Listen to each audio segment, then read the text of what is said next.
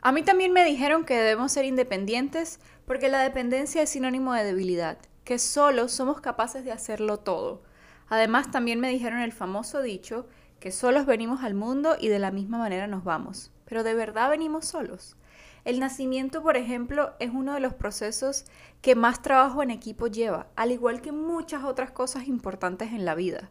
Entonces creo que el concepto de independencia hay que revisarlo bien antes de abrazarlo tan fuerte. Hoy vamos a revertir la fórmula de la independencia innecesaria a dominar el trabajo en equipo para obtener los mejores resultados. Si tú también crees que puedes lograrlo todo sola o solo y te enorgullece ser independiente, pero al final terminas cansada, exhausto y sintiéndote solo, entonces este episodio es para ti. Yo soy Michelle, inmigrante ambiciosa e imperfecta, actualmente estudiante de psicología porque la mente y el comportamiento humano me apasiona y quiero compartir contigo mis apuntes de clase y mi perspectiva de la vida para que juntos naveguemos esta aventura de ser humanos. Todo aquí en Revierte la Fórmula.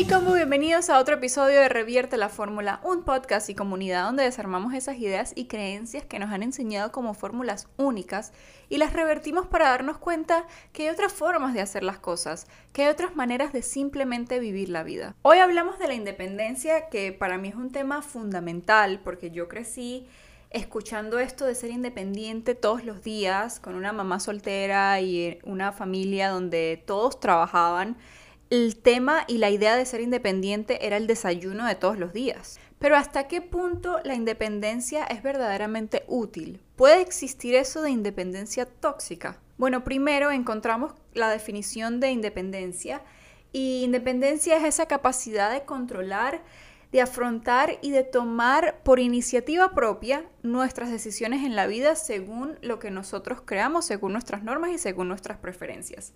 Entonces, hay muchas formas de expresar nuestra independencia. Está la independencia económica, la independencia emocional, la independencia física, psicológica e incluso la independencia política. Y todas son fundamentales, especialmente como mujer. Yo creo que hoy día el tema de la independencia se ha popularizado tanto porque con menos barreras para poder desarrollarnos y más libertades para tomar decisiones propias, encontrar nuestra independencia es un sí o sí. Además, creo que ser independiente no se trata solo de decir soy libre y hago lo que yo quiera. Ser independiente tiene muchísimas responsabilidades. Aún así, ningún extremo es saludable y yo soy fiel partidaria de que debemos buscar el balance ante todo. Entonces, aunque me encante la idea de ser independiente, creo que hacerlo todo sola no es el mejor camino y no es la respuesta ante mis proyectos o ante las cosas que quiero realizar. Y si han venido escuchando este podcast desde hace unos meses, ya saben que me encantan los dichos y el dicho que aplica para el episodio de hoy es, solos tal vez lleguemos más rápido, pero acompañados por seguro que vamos a llegar más lejos. Y pensando en esto y en el tema de hoy, me acordé de la historia de J-Lo, de Jennifer López, y de Shakira en el show que hicieron en el Super Bowl en el 2020. Y me acuerdo de esto porque yo vi su documental en Netflix, el documental de, Jennifer López, que me pareció excelente. Si no lo han visto, se los recomiendo. Está en Netflix. Eh, salió ya hace un tiempo, creo que fue en el 2021 que lo, que lo sacó.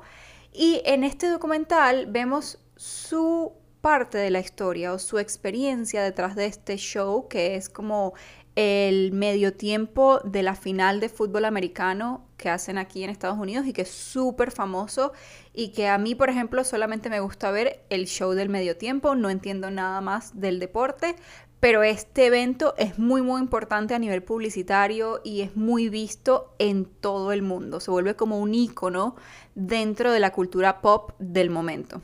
Y en este documental Jennifer López expresa que ella se sintió ofendida cuando le dijeron que tenía que compartir el escenario con Shakira, porque lo que estaba buscando eh, esta organización con este show era resaltar el talento latino dentro de los Estados Unidos y resaltarlo con las mujeres. Y bueno, como ya sabemos, Jennifer López ha sido un ícono latino dentro de los Estados Unidos desde siempre y Shakira ha sido un ícono latino en todo el mundo. Entonces creo que lo que buscaron fue unir estos dos talentos para que se enalteciera aún más lo que ellos querían resaltar, que era el talento latino al final del día. Entonces Jennifer López siente que están disminuyendo su trabajo al hacerla compartir el escenario. Aún así, este show es uno de los más vistos en la historia del medio tiempo, por no decir el más visto. Actualmente el video en YouTube de este show tiene 270 millones de vistas. Y recuerdo que en el documental ella dice que, por ejemplo, artistas como Katy Perry, que también son mujeres, no les hicieron compartir el escenario, como que les dieron todo el escenario para ellas solas. Y el video de Katy Perry al que ella se refiere, o al show al que ella se refiere, tiene 89 millones de vistas. Estamos hablando de una diferencia muy grande. Y el punto aquí no es decir que una es mejor que la otra o que una tenga más vistas que la otra. El punto aquí es que J-Lo se queja de que la hacen compartir el escenario y no valoran toda su trayectoria, pero al final no se da cuenta que al compartir este momento con otra mujer latina o, hacer como este show muchísimo más grande, tuvo muchísima más exposición de la que hubiera podido tener estando ella sola. Además, creo que este show las hizo tan icónicas y se volvió uno de los mejores shows de los últimos años. Han pasado tres años desde ese show y siento que aún todavía, aunque han sido buenos, les falta como un poquito porque ellas dejaron la vara muy muy alta con todo ese espectáculo. Y aquí es donde encontramos la otra cara de la independencia, el trabajo en equipo. Porque muchas veces, por miedo a soltar nuestra independencia, nos negamos a la belleza del trabajo en equipo y a todos los beneficios que puede traernos trabajar en equipo. El ego nos controla y nos dice, nos hace pensar que si no somos capaces de hacerlo solos, entonces simplemente no somos capaces. Y eso, como muchas de las otras cosas que nos dice el ego, es una gran mentira.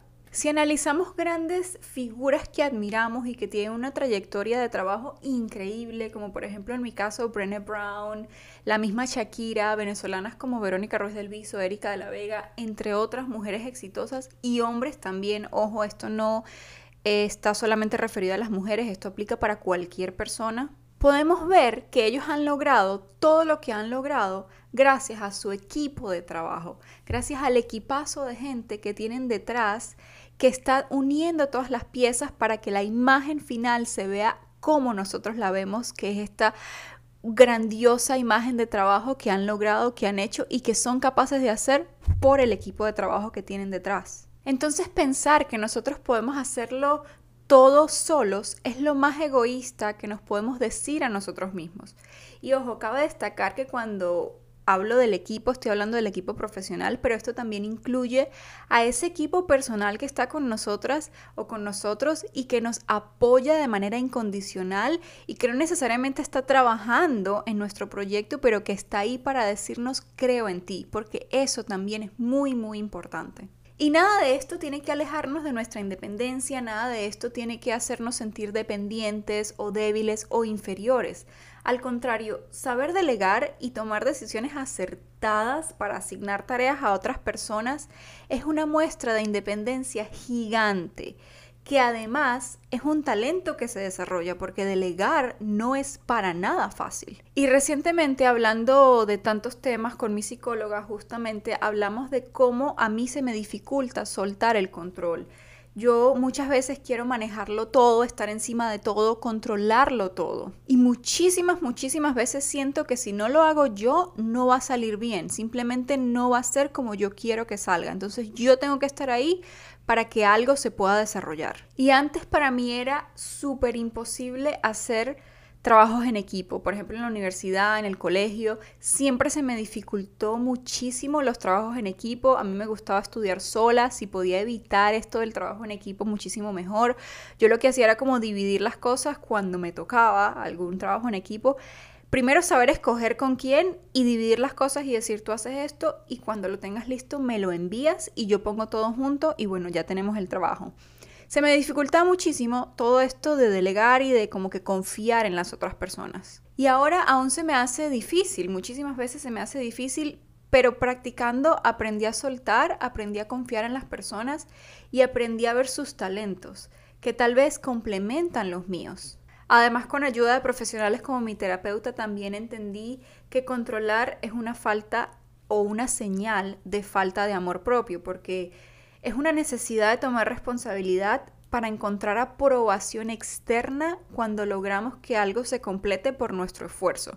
Entonces es una manera de buscar algo afuera de nosotros para sentirnos bien con nosotros mismos en lugar de encontrar esa aprobación interna dentro de nosotros mismos que nos dice somos suficientes y está bien y nos queremos como somos. Y aunque yo ya sabía que controlar y ser controladora no era para nada saludable, nunca había pensado de esta manera o por qué esto podía ser una señal de falta de amor propio. Nunca lo había visto desde esta perspectiva. Y desde que lo entendí así, aprendí que soltar y delegar entonces es una muestra de cariño para mí misma. Es darme un abrazo y decirme, está bien que delegues, está bien que otras personas tomen el control y está bien que confíes. Y al final, como lo dice el principio básico de la percepción, el todo es más que la suma de sus partes. Es decir, sumar todas las partes de un elemento junto va a ser muchísimo más grande que las piezas por separado. Trabajar en equipo no es perder nuestra independencia de ninguna manera. Trabajar en equipo es natural y es verdaderamente la única manera de llegar a donde queremos llegar. Además de tener un equipo de gente con quien celebrar las victorias y con quien tomar las derrotas cuando las haya, porque cuando fallamos y estamos solos, el peso en nuestros hombros es muchísimo más grande y muchísimo más pesado que cuando podemos entre todos compartirlo y decir, bueno, esto no salió bien, pero la siguiente sí va a salir bien y está bien, no fallaste tú, fallamos todos y ni siquiera es que fallamos, aprendimos todos juntos y lo vamos a hacer muy bien. Y bueno, celebrar también es parte del camino y a nadie le gusta celebrar solo, así que trabajar en equipo y tener ese equipo de gente contigo que cree en ti y que cree en lo que ellos están haciendo para una visión o una imagen muchísimo más grande que la individual de cada uno es súper bonito y es lo más lo más bello que podemos nosotros tener cuando estamos realizando un proyecto y trabajando con un equipo de gente maravillosa. Y por último, para cerrar este episodio, debemos tener en cuenta la importancia de dar crédito, de resaltar el trabajo de los demás y de hacerles saber cuán importantes son para ti, para tu proyecto y para la visión que tienes con tu proyecto porque además ser agradecidos es una de las piezas fundamentales para encontrar aliados allá afuera que puedan ser beneficiosos para nosotros y también ser agradecidos es la clave de nuestro bienestar. Es cuando podemos verdaderamente ver fuera de nuestros problemas o de nuestros conflictos y decir qué afortunada o qué afortunado soy de tener todo lo que tengo. Y obviamente eso incluye a toda la gente que nos rodea y a toda la gente que trabaja con nosotros en el aspecto profesional o también en la parte personal, esa gente que cree en nosotros y que nos hace saber diariamente que no estamos solos y que estamos todos juntos en esto. Así que hoy en Revierte la Fórmula vimos otra perspectiva de la independencia y las cosas buenas, buenísimas que pueden venir en nuestra vida cuando trabajamos en equipo. Para más contenido como este, no olviden visitar nuestra página web reviertelaformula.com donde van a encontrar el botón para suscribirse a nuestro newsletter para que les puedan llegar ejercicios semanales que pueden aplicar a su día a día sobre psicología positiva y también todos los links a los episodios anteriores de Revierte la Fórmula. Estamos en las redes sociales como Revierte la Fórmula y por supuesto en mis redes sociales personales como Michelle Stephanie. Esto fue todo por hoy y recuerden que nada es más importante que su propio bienestar. Chao, chao.